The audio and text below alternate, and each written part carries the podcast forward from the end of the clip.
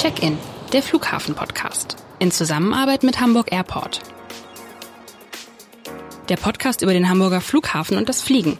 Bernd Röttger, stellvertretender Abendblatt-Chefredakteur und Reisender, spricht mit interessanten Menschen, die uns abheben lassen.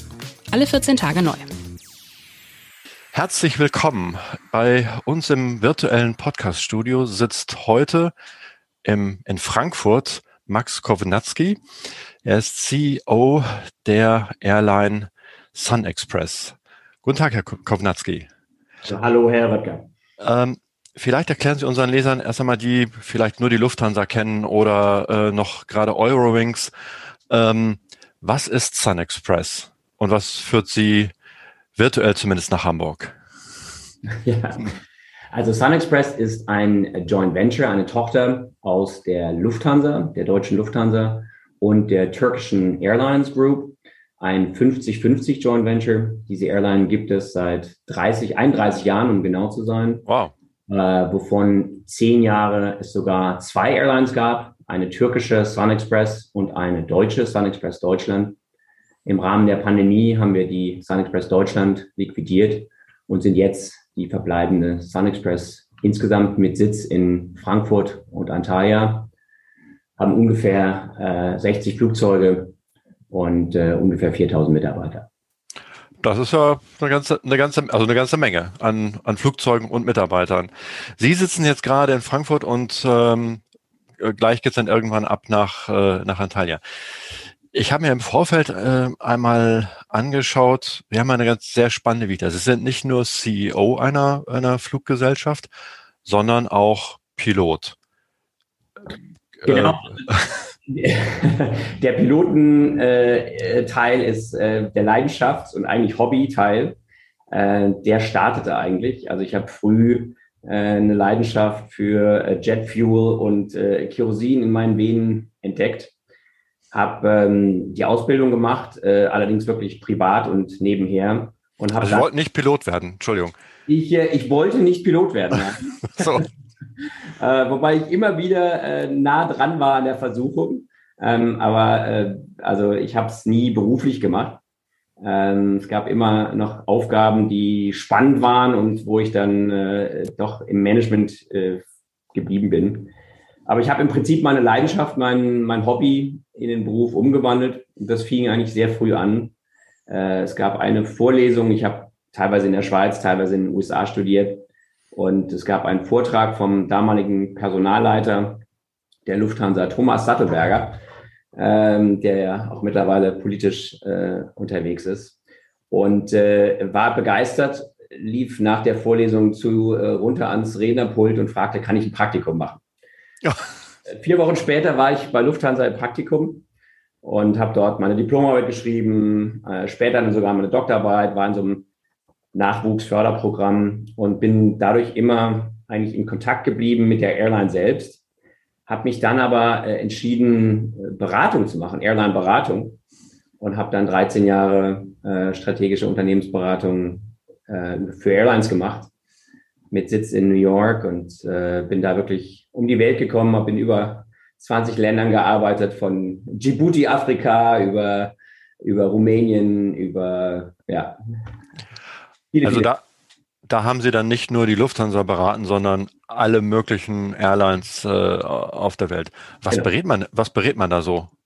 Also das hat äh, ganz, äh, ganz unterschieden. Das war äh, von operativen Gepäckhandling-Prozessen über welche Allianz sollen wir beitreten, über sollen wir eine Low-Cost-Airline gründen. Und meine Themenschwerpunkte waren primär im Bereich Commercial das heißt, ich habe äh, Netzplanungssachen gemacht, ich habe Pricing, mhm. Revenue-Themen gemacht, ich habe äh, viel Allianzen gemacht, viel Partnerschaften, also äh, Joint Ventures äh, und den Vorläufer dazu natürlich die größeren Allianzsysteme, Star, Sky, One World. Mhm. Dem haben wir uns viel angeguckt.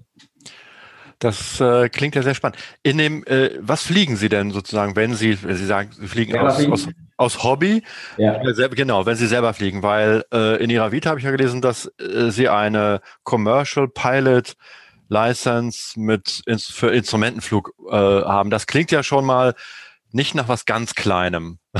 Ja, ja, also äh, oder klingt es größer? die Größe gar nicht die, gar nicht die Rolle spielt. Aber also ich habe von den Lizenzen her habe ich ein, eine Commercial-Pilotenlizenz mit einem Multi-Engine-Rating. Das heißt, ich darf äh, auch äh, mehr äh, Motoren, Flugzeuge fliegen äh, und einem Instrument-Rating. Das heißt, ich kann auch äh, nur auf Instrumentenbasis fliegen. Und das stimmt in der Tat. Also theoretisch äh, bräuchte ich jetzt noch ein Type-Rating, um zumindest den rechten Sitz auch bei einem Airliner einzunehmen. Ähm, meine, meine große Jetzeit äh, beschränkt sich allerdings auf Simulatorzeit. Okay. Ähm, und äh, also ich habe immer mal wieder geäugelt, ob ich nicht ein Type-Rating machen soll für die, für die 737, die ja unser, äh, unser großes Pferd ist bei der Sun Express, um dann vielleicht sogar selber mal im rechten Sitz bei meinem wöchentlichen Commute zwischen Frankfurt und Antalya zu fliegen. Aber momentan sage ich ganz ehrlich, mit der Pandemie und äh, den Herausforderungen der letzten 18 Monate im Markt äh, habe ich einfach absolut keine Zeit bisher dafür gehabt. Nee, das ist, das ist verständlich. Aber ansonsten könnten Sie dann natürlich irgendwann mal, wenn es eng wird, selbst, äh, selbst mit, äh, mit anpacken. Die Pandemie ist ein gutes Stichwort. Sie sind jetzt seit ähm, ja, anderthalb Jahren, kann man, ja, anderthalb Jahren äh, CEO von Sun Express und haben ähm, angefangen, äh, direkt nach, ja, im Prinzip mitten im Lockdown. Ähm, Noch davor sogar, also das offizielle Datum war, war der 15. April. Ah, okay. Hm. Ähm, allerdings hatte ich so eine Übergangszeit und de facto war ich eigentlich ab Anfang März schon dabei. Und also. das prägendste Erlebnis, vielleicht kann ich da eine kurze Geschichte erzählen, war, dass ich bei unserem Aufsichtsratsvorsitzenden, dem Herrn Ilke Aici, der auch gleichzeitig äh, Chef der Turkish Airlines Gruppe ist, ähm, im Büro saß in Istanbul mit einem Papier, wo ich gesagt habe, naja, mal schauen, wie die Krise wird. Vielleicht müssen wir ein paar unserer, unserer strategischen Projekte repriorisieren. Und äh, am Ende des äh, Meetings, das war irgendwie Mitte März, sagte er ja, ja nur schon mal als Heads-up, ähm, er hätte über informelle Kanäle gehört, dass es ab morgen, ich glaube, es war der 17. März oder sowas, ab morgen ein äh, Travel Warning zwischen der Türkei und Deutschland geben würde, äh, worauf mir wirklich der Unterkiefer runterklappte. Ich wusste, dass meine Projektpriorisierung äh, eine, ein zu kleines Mittel wären, sein würde. Und äh, bin dann auf einem der letzten Flieger noch aus der Türkei rausgeflogen. Und ab dem nächsten Tag war eigentlich für die nächsten 15 bis 18 Monate Firefighting angesagt. Wir haben dann wirklich ja viele Flugzeuge stillgelegt, und ja, da reden wir sicher gleich noch drüber. Ja, genau. Ähm, wie, also ich stelle mir das ja, also es ist, glaube ich, schon wirklich eine Herausforderung als Mitarbeiterin oder Mitarbeiter, quasi in dieser Pandemie oder in diesem Lockdown äh, äh, anzufangen. Aber als CEO in einem neuen Unternehmen stelle ich mir das nochmal um, ja, um Längen schwieriger vor. Wie war das sozusagen? Sie müssen ja erstmal in dem Unternehmen ankommen. Die Kolleginnen und Kollegen kennenlernen. Sie brauchen ja die, eigentlich die Kontakte zu, zu den ganzen Teams, äh, den Abteilungsleiterinnen, Abteilungsleitern etc. Wie war das? Also die, die generelle Antwort ist ja. Denn äh, ich möchte noch einen Punkt oben drauflegen. Die türkische Kultur ist, äh, ist keine, sag ich mal, online virtuelle äh, äh FaceTime, Zoom-Kultur, sondern das ist eine, eine wirkliche persönliche Interaktionskultur. Und das heißt, es ist umso wichtiger in der türkischen Kultur, sich hinzusetzen, sich kennenzulernen, äh, zusammen einen Chai, einen Tee oder einen türkischen Kaffee zu trinken, um sich einfach erstmal als Menschen kennenzulernen. Und diese Möglichkeit war uns natürlich einfach durch, den, durch die Reiseblockade im Prinzip mhm. genommen. Äh, das heißt, das war schon schwierig. Auf der anderen Seite äh, wenn ich jetzt zurückblicke, was wir in den letzten 15, 18 Monaten geschafft und gemeinsam durchlebt haben, dann ist das fantastisch. Und äh, dann möchte ich diese Zeit, so hart sie war, auch äh, nicht missen. Also ich kann vielleicht ein, zwei Beispiele geben. Ähm, und, und wie gesagt, das soll nicht schmälern die traurigen Erlebnisse bezüglich der Liquidation des deutschen Teils, der Sun Express Deutschland. Das waren 20 von unseren damals 85 Flugzeugen also doch ein, ein substanzieller Teil. Ähm, und natürlich auch den Kosteneinsparungen und, und den harten Maßnahmen, die wir treffen mussten. Wir haben allerdings, und das ist vielleicht der positive Teil, ähm, wirklich diese Philosophie gehabt, in der SXS, der Sun Express Türkei, ähm, wollten wir wirklich niemand zurücklassen. Wir haben gesagt, wir werden diese, dieses Gewicht und diese der Krise auf gemeinsame Schultern stellen. Und ähm, wir werden äh, im Prinzip äh, alle diesen, dieses Gewicht äh, aufteilen. Ja. Wir haben so zum Beispiel alle Gehaltsverzichte gemacht. Wir haben äh, unser Crew-Kompensationsmodell umgestellt von, von 91 Prozent fix und 9 Prozent variabel auf 50 Prozent fix und 50 Prozent variabel. Mhm. Dazu mussten wir innerhalb von drei Wochen mussten wir Unterschriften kriegen von diesen Mitarbeitern. Und wir haben innerhalb von zweieinhalb Wochen 100 Prozent aller Unterschriften bekommen mit keiner einzigen Widerspruch. Das waren für mich aus jetzt, sage ich mal, dem europäischen oder auch amerikanischen ähm, stark gewerkschaftlich organisierten Umfeld äh, ein, ein absolutes Novum. Und ähm, meine Philosophie war Ehrlichkeit, Transparenz, Offenlegen in den guten Nachrichten, aber auch in den schlechten. Und ich glaube, das hat sich sehr, sehr gut ähm, bewährt, weil die Leute vertrauen mir, vertrauen uns. Und wir haben dadurch auch Maßnahmen treffen können, die hart waren, aber die klar waren, transparent waren und können jetzt, wo die Krise so langsam dem Ende entgegengeht, auch wieder die Leine ein bisschen lockerer lassen und anfangen auch zurückzugeben. Ja. Wollen wir es wollen wir's hoffen. Äh, ja, aber gehen wir mal davon aus. Die Situation, man muss sich das ja vorstellen, als in Deutschland hatten wir ähm, äh, ja alle gehört, okay, die Unternehmen gehen in Kurzarbeit und einige Unternehmen äh, stocken auf. Ähm, das ist ja wahrscheinlich, war ja wahrscheinlich in der Türkei eine ganz andere Situation. Wie, äh, wie muss man sich das als, äh, als jemand, der den deutschen Arbeitsmarkt kennt, vorstellen? Ja, also wir hatten natürlich immer beide Fälle am Anfang, weil äh, wir natürlich, wir hatten das deutsche Kurzarbeitsmodell, wir hatten aber auch das türkische Kurzarbeitsmodell. Und das Deutsche, ich glaube, das kennen Ihre Hörer, das kennen Sie. Ja. Das Türkische ist leicht anders, da gibt es auch Kurzarbeit, geht aber auf einen maximalen Cap. Und der maximale Cap ist nicht ein Cap auf Basis des vorherigen Gehaltes, sondern ist ein Cap auf Basis des türkischen Minimumgehaltes. Aha. Ja, und das ist natürlich ein Riesenfaktor. Also wir hatten zum Teil Piloten, die bis zu 80 Prozent absoluten Gehaltsreduktion hatten, obwohl sie auf dem türkischen Kurzarbeitsmodell war, weil sie einfach quasi gecapped waren bei dem Faktor 1, irgendwas vom, vom Minimumgehalt der Türkei. Äh, klar hatten wir dadurch ähm, natürlich äh, andere äh, Gehaltsreduktionen, aber wir haben natürlich auch wirklich jeden anderen Stein umgedreht. Also wir haben mit allen unseren Lieferanten äh, Verträge neu verhandelt. Wir haben mit Boeing, wir haben ja eine relativ große Lieferung äh, von Boeing erwartet. Da haben wir äh, sehr, sehr starke Verhandlungen geführt. Ähm, und also wir haben wirklich jeden Stein umgedreht. Wir hatten ein Programm, das hieß Reshape. Da haben wir uns vorgenommen, 350 Millionen Euro einzusparen. Und äh, wir sind jetzt realisiert bei über 400. Ja, also sage ich mal, nochmal dieser Spirit, und das ist wirklich was, ich habe, wie gesagt, in vielen, vielen Ländern gearbeitet, das ist was, was ich so in meinem Leben noch nicht erlebt habe. Dieser Spirit des Zusammenhalts und äh, man sagt offen, wie die Krise ist. Ja, man muss aus dem Fenster gucken und sieht, sieht die ganzen geparkten Flugzeuge, was ja wirklich äh, Tränen in die Augen bringt. Ähm, und und diese Transparenz führt aber dazu dann, dass wirklich jeder sagt, ich habe zum Teil Piloten, äh, ich rede auf den Flügen immer mit den mit der Crew, Kabine und Cockpit und das ist für mich wirklich unheimlich äh, äh, informativ, weil ich wirklich von der Frontline hier die die Sachen kriege.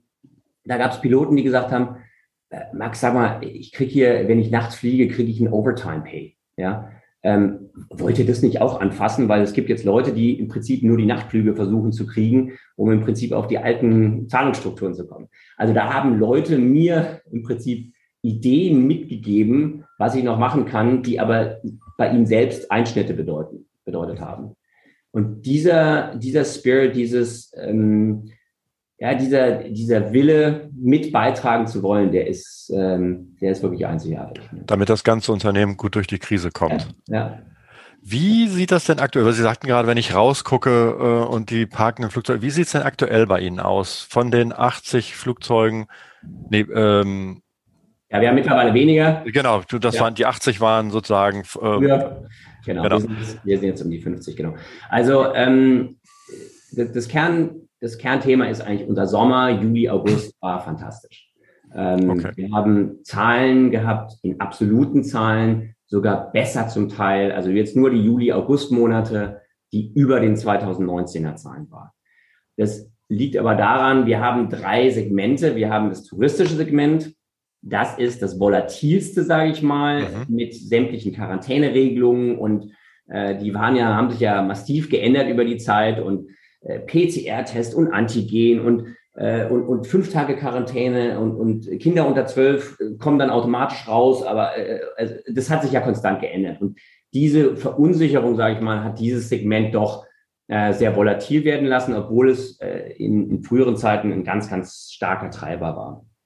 Unser zweites Segment, und das hat uns sehr, sehr stark geholfen in der Krise, wir nennen es VFR, also Visiting Friends and Relatives. Mhm. Das sind die ethnischen Verkehre, also viele Türken, die in Deutschland leben. Wir haben über drei Millionen Türken in, in Deutschland ähm, mit Wohnsitz, die natürlich auch nach Hause äh, in die Türkei fliegen für Familienfeiern, für äh, Geburtstage, Hochzeiten, Beerdigungen und so weiter.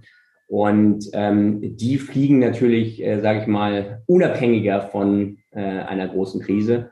Und äh, die haben uns sehr geholfen. Und dieses Segment ist stark gestiegen in der Krisenzeit. Und das letzte Segment ist das äh, türkisch-Domestic-Segment. Und auch das hat zugelegt, denn, sage ich mal, die Krisen, wie soll man sagen, die Krisensensibilität ja, oder die Verunsicherung war in der türkischen Gesellschaft, glaube ich, weniger stark ausgeprägt als in der deutschen, wo man ja doch im ersten und dann auch im zweiten Lockdown doch äh, wirklich mal relativ konstant zu Hause geblieben ist. Dieser Teil in der Türkei, der kam später, als dann die Zahlen, die Inzidenzen in der Türkei sehr stark angestiegen sind. Da war da zum Teil drei Wochen zu Hause bleiben, Lockdown von der türkischen Regierung äh, verordnet um die Zahlen dann auch effektiv ähm, und erfolgreich wieder runterzukriegen. So, aber in dem ersten Lockdown war das, war das dann noch nicht, noch nicht so, okay. Äh, ähm, blicken wir mal sozusagen nach Hamburg. Was haben Sie, äh, was verbinden Sie mit Hamburg? Sie und dann vielleicht im zweiten Schritt Sun, Sun Express. Ja, also äh, ich persönlich ist ganz interessant. Also ähm, ich bin ja, ich bin ja äh, halb in Deutschland, halb in den USA aufgewachsen.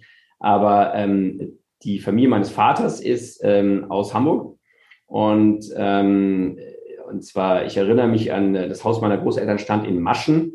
Äh, Maschen war damals äh, ein, ein Dorf. Ähm, also ich erinnere mich, meine ersten Rehe habe ich, glaube ich, in Maschen gesehen. Äh, wenn man heute durchfährt, ist es, glaube ich, ein großer Rangierbahnhof und, äh, und doch äh, eher industriell, glaube ich. damals war wirklich viel Acker und viel, ähm, viel Bauernhöfe. Und äh, ja, als Kind natürlich äh, die kleine und die große Hafenrundfahrt und der Fischmarkt und ähm, ja, schon ähm, auch so ein bisschen die Mentalität zumindest äh, von der Seite meines Vaters. Meine Großmutter, mit der ich äh, sehr nah war, die war dann die letzten Jahre ihres Lebens in, in Jesteburg, äh, auch nicht weit von Hamburg. Nein, das. Ja. Also das sind, äh, das sind für mich die, die persönlichen äh, äh, Verbindungen zu Hamburg. Von der Sun Express Seite ist es so, dass wir äh, momentan, also im Sommer jetzt äh, zwölf äh, wöchentliche Frequenzen anbieten. Äh, wir haben da auch signifikante Pläne für den nächsten Sommer. Da wollen wir das äh, Ganze äh, fast verdoppeln auf 22. das ist alles noch in Planung. Also da gibt es einige Themen und natürlich stark unser Heimatgebiet in der Türkei ist Antalya und ist Izmir. Und diese genau, die, die, die Airline sitzt sozusagen auch in, in Antalya, also der in Frankfurt und Antalya. Ne? Da sind die beiden Hauptsitze. Genau. Und die, vielleicht können Sie einfach mal so eine, so eine Idee geben, die zwölf, das sind zwölf Destinationen, die Sie von Hamburg aus. Äh, zwölf Frequenzen. Das sind zwölf Frequenzen, also wir fliegen viermal die Woche nach Izmir, wir fliegen siebenmal die Woche nach Antalya, mhm. wir fliegen einmal die Woche nach, nach Dalaman und im Prinzip die Vergrößerung. Also wir haben immer eine relativ starke Saisonalität. Also wir gehen im, vom Sommer zwölf Frequenzen auf Winter auf sieben Frequenzen runter. Das ist relativ normal für uns. Wollen dann aber im nächsten Sommer wirklich auch über 20 gehen. Und dieser, dieser Zuwachs, der kommt primär durch, äh, durch Antalya, durch Izmir. Ach so. Ähm, es ist jetzt nicht so, dass Sie fliegen einfach die, die Ziele, die Sie, die im Fokus sind, fliegen Sie deutlich mehr an. und nicht, nicht zusätzliche Ziele. Das habe ich, hab ich richtig verstanden. Genau. Was Hamburg betrifft, ist das richtig. Mhm. Ähm, was das insgesamte Netz der Sun Express betrifft, haben wir durchaus auch die zweite Dimension, nämlich andere Themen, andere Destinationen äh, bei uns ins Portfolio mit reinnehmen. Und da zum Beispiel gibt es äh, Air Cairo als Beispiel, mit denen wir jetzt eine Partnerschaft eingegangen sind, äh, wo wir im Prinzip den ägyptischen Markt, den ägyptisch-deutschen Markt über einen Partner Air Cairo abdecken. Wir können ihn ja selber nicht mehr fliegen aufgrund der nicht mehr bestehenden Sun Express Deutschland. Da fehlen uns die Verkehrsrechte. Aber wir gucken uns auch exotische Sachen an, wie Türkei nach Indien zum Beispiel. Ähm, also solche Themen gucken wir uns auch. Aber für Hamburg spezifisch geht es um eine Frequenzerhöhung mhm. an Taya Izmir. Ähm, seit wann äh, gibt es die Verbindung zwischen Hamburg und, äh, und Antalya? Seit dann fliegt äh, Sun Express Hamburg an? Äh, vor ihrer Zeit, aber. Definitiv vor meiner Zeit. Ich würde vermuten, relativ von Anfang an schon. Wie gesagt, uns gibt es seit 30, 31 Jahren. Ähm, also ich, der, was ich definitiv weiß, ist, äh, dass es die 2016, 17 schon gab. Aber ähm, also ich, äh, da würde ich davon ausgehen, dass das äh, schon sehr, sehr lange existiert. Gut, dann sind wir gespannt sozusagen, was sich da im, im, im kommenden Jahr äh, noch, noch tut. Also einerseits in, in, in Hamburg, aber natürlich auch die Ideen, die Sie gerade angesprochen haben, noch äh, vielleicht von der Türkei aus äh, weitere, äh, ja, weitere Ziele in ganz anderen Regionen vielleicht ähm, äh, anzu, anzufliegen. Ähm, wir haben ja viel gesprochen über sozusagen über die Piloten, die, die natürlich sehr, sehr am Herzen liegen. Aber insgesamt hat ja Corona wahrscheinlich für Sie auch ähm, ja noch mehr äh, noch mehr verändert. Was wie hat das sozusagen? Sie hatten ja zu Anfang gesagt, dass Sie viele Projekte hatten, die so ein bisschen depriorisieren wollten zu Beginn des Lockdowns. Aber vielleicht sind auch ganz sind durch Corona ganz neue Dinge plötzlich ins Rollen gekommen. Äh, wie sah das aus? Also ähm, zunächst mal haben wir, glaube ich, wirklich die Hausaufgaben gemacht, die jede Airline und jeder Airline-CEO machen musste. Das heißt Kosten, Kosten, Kosten, Kosten und natürlich ähm, nicht nur Kosten, sondern vor allem die Cash-Wirksamkeit ähm, massiv zu, äh, zu steuern. Also unser Cash-Management-System ist, ist wirklich äh, super professionalisiert worden. Ähm, ich kann äh, zu jeder Tages- und Nachtzeit, äh, wenn Sie mich äh, nachts um drei aufwecken, kann ich Ihnen sagen, was unser Cash-Bestand ist ähm, weil wir einfach natürlich äh, von unserer Liquiditätsplanung her uns ähm, das sehr, sehr genau angeguckt haben. Das heißt, ähm, ich glaube, unsere, unser Cockpit im Sinne unserer unsere äh, vorausschauende Analyse von Cash, von aber auch unserer Schuldensituation, ähm, äh, die ist sehr, sehr gut geworden. Ich gebe Ihnen nur ein Beispiel. Wir hatten letztes Jahr ähm, also wir rechnen immer mit einer Stückkostengröße im Airline-Bereich, die nennt sich CASK. Das ist der Kosten, Kosten pro ähm, Available Seat Kilometer, also Kosten pro angebotenem Sitzkilometer. Ja. Und unsere angebotenen Sitzkilometer, die sind um letztes Jahr um 50 Prozent gesunken. Und wir haben es trotzdem geschafft, ähm, dass unsere Kosten, also dieser Kosten pro angebotener Sitzkilometer um 13 Prozent auch gesunken ist. Ähm, obwohl eigentlich diese Volumenreduktion dem als Gegenläufer entgegenstand. Und das zeigt Ihnen, was wir an Hausaufgaben gemacht haben. Ja, das ist natürlich auf der einen Seite, was einem da in den Kopf kommt, ist immer Personalkosten. Das ist aber äh, nicht nur der einzige Kostenblock, sondern wir haben natürlich auch viel im Bereich Verträge mit Lieferanten gemacht. Wir haben äh, viel im Bereich Produktivität gemacht. Also wir sind zum Beispiel jetzt schon wieder bei 15,5 Blockstunden äh, pro Tag, die unsere Flugzeuge fliegen. Ähm, das, ist, äh, das ist also Produktivität erhöht. Mhm. Ja. Äh, generell, ich glaube, in der Airline-Industrie, was die Pandemie wirklich ausgelöst hat, ist, dass bestimmte Kundensegmente mehr auf Video- und Online-Medien übergegangen sind. Und das sind, glaube ich, vor allem die Business-Segmente. Wenn man das jetzt vergleicht mit unseren Segmenten, Touristik, da ist es so, dass es Nachholbedarf gibt. Die Leute haben Geld angespart, waren letztes Jahr im Sommer in 20 vielleicht nicht im Urlaub. Die sind unheimlich interessiert daran, endlich in den wohlverdienten Urlaub zu gehen.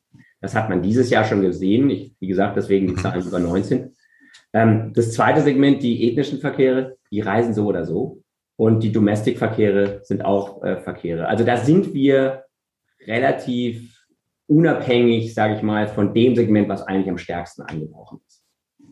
Ah, das ist ja sozusagen, das ist ja gut für Sie. Ähm, äh, genau, also die nach Hause fliegt man immer so, sozusagen zu den zu Freunden und äh, und Familie und Urlaub wird nachgeholt und ähm, ja, der Businessverkehr ist, äh, das trifft dann die Mutter äh, eher wahrscheinlich. Ne? Ja, also die großen Mainlines, die natürlich auf Umsteigeverkehre, Businessverkehre angewiesen sind, die werden das deutlicher spüren ähm, als wir. Also klar, eine Air France, KLM, eine British Airways und natürlich auch unsere, unsere Elterngesellschaften, die sind davon natürlich auch betroffen. Mhm.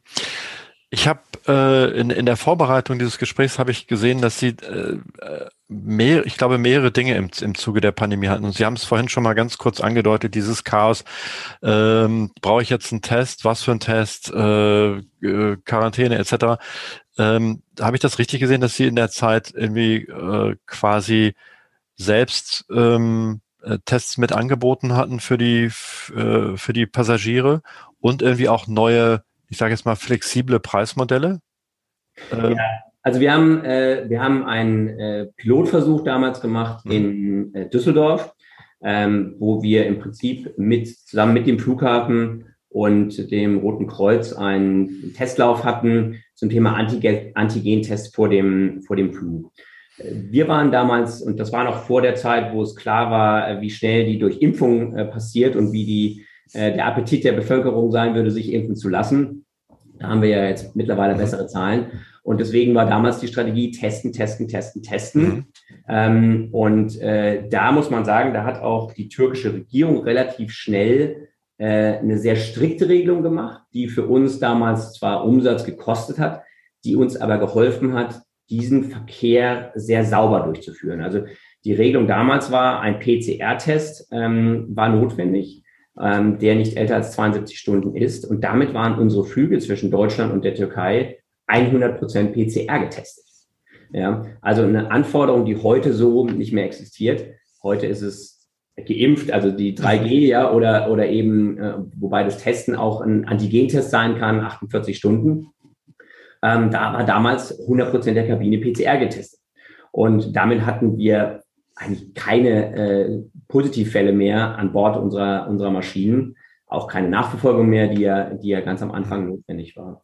Also das war schon, ähm, und da wollten wir unseren Teil dazu beitragen, um im Prinzip dieses Testen auch hochzufahren, den, den Appetit der Passagiere äh, dafür zu überprüfen und, und auch unser Flugerlebnis sicher zu machen. Wir haben ja auch an Bord diese HEPA-Filter, also quasi High Efficiency Particle Filter, die, die auch in Operationssälen eingesetzt werden. Also wir wussten, dass das Ansteckungsrisiko auch von Studien, wissenschaftlichen Studien aus USA äh, sehr, sehr gering ist an Bord selbst. Also auch wenn man einen positiven Fall hat, dann muss zum Beispiel nur die erste und zweite Reihe von dieser Person äh, angeschrieben werden. Ab der dritten Reihe ist, äh, ist die Ansteckungsrisiko im Prinzip nicht mehr da. Also wir wussten, dass das Ansteckungsrisiko gering ist, wissenschaftlich, aber in der Wahrnehmung der Kunden war natürlich, man ist da zwei Stunden oder drei Stunden in, in einer, in einer äh, Röhre, in einer Metallröhre. Und da war natürlich auch der psychologische Aspekt, wie sicher ist Fliegen damals ein, ein, großes, großes Thema. Das ist wahrscheinlich ähm, äh, in der in, in, quasi in den Wartebereichen im Zweifel noch, äh, noch höher als äh, als im Flieger selber. Ne? Absolut. Ja. Ähm, gut, wie, ähm, wie sieht's aktuell aus? Sie fliegen äh, gleich äh, nach, nach Antalya. Haben Sie schon mal gecheckt, wie ist das Wetter dort? Hier, hier wird es ja langsam herbstlich. Also das brauche ich nicht checken. Ich bin auch gerade erst vor, vor ein paar Tagen zurückgekommen. Also da sind, äh, sind schöne 30 Grad Sonne. Ähm, also äh, das ist, äh, ist wunderschön gerade. Und äh, das Tolle ist, es wird ein bisschen kühler und das ist eine positive Nachricht, äh, weil es hat nicht 36, sondern nur noch 29 oder 30 Grad. Also ähm, der Herbst äh, ist, ist echt wunderschön da, ähm, weil es einfach äh, ja, Sonne und wenn es hier schmuddelig wird, ähm, ist es ganz schön da drüben. Nochmal. Und es, und es bleibt vergleichsweise, also für unsere Verhältnisse zumindest vergleichsweise warm, ne? oder? Ja, es ist so, also der, der Winter, ich, ich, ich wohne ja an beiden Orten und pendel jede Woche. Und äh, also der Winter ist so, dass es äh, nachts schon kühl werden kann. Auch der Januar und Februar, da, da regnet es schon mal. aber tagsüber wird es dann trotzdem sehr häufig blauer Himmel, Sonnenschein und äh, ja, also de definitiv zweistellige Temperaturen und das ist schön. Also das ist ähm, ja, das ist da da können wir oder äh, äh, Golfurlaube oder sowas. Da ist Herbst und und auch ähm, äh, früher Frühling ist sind da tolle Zeiten. Da können wir hier nur von träumen, ne? Ähm, so, dann, äh, also Sie können durchaus sagen, okay, also die, die Feriensaison muss nicht vorbei sein. Man kann auch, man kann jetzt auch im Herbst und im Winter äh, noch einen schönen, vergleichsweise warmen Urlaub äh, machen und äh, mit Ihnen fliegen. Vielleicht sogar in, also wirklich mit ihnen fliegen, wenn man denn, wenn, ne, man sieht es dann, wenn da, es geht jemand nach vorne zum Cockpit und unterhält sich mit den Piloten, dann kann es nur der CEO von Sun Express sein. Ja, ich werde ja häufig angesprochen und dann fragen äh, meistens die Kinder, bist du auch Pilot? Ähm, ja, stimmt ja, oder? Also ja, ja, aber das ist immer ganz süß. Also ähm, nee, aber ich, ich kann es wirklich empfehlen. Also auch letztes Jahr weiß ich, dass ich äh, Ende November noch schwimmen war also das ist äh, definitiv äh, eine Reise wert, absolut.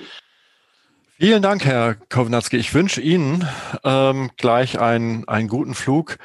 Sonnige Tage, obwohl Sie wahrscheinlich mehr im Büro sitzen, aber dennoch sonnige Tage in Antalya. Und äh, ja, ich hoffe, wir sehen und hören uns einmal wieder und bin gespannt, was Sie noch so für Hamburg in den, im kommenden Jahr und in den, in den kommenden Jahren planen. Vielen ja. Dank. Vielen Dank, Herr Röttger, fürs Gespräch und viele Grüße nach Hamburg. Weitere Podcasts vom Hamburger Abendblatt finden Sie unter abendblatt.de slash podcast. Dort finden Sie auch alle Informationen zu unserem Podcast Newsletter.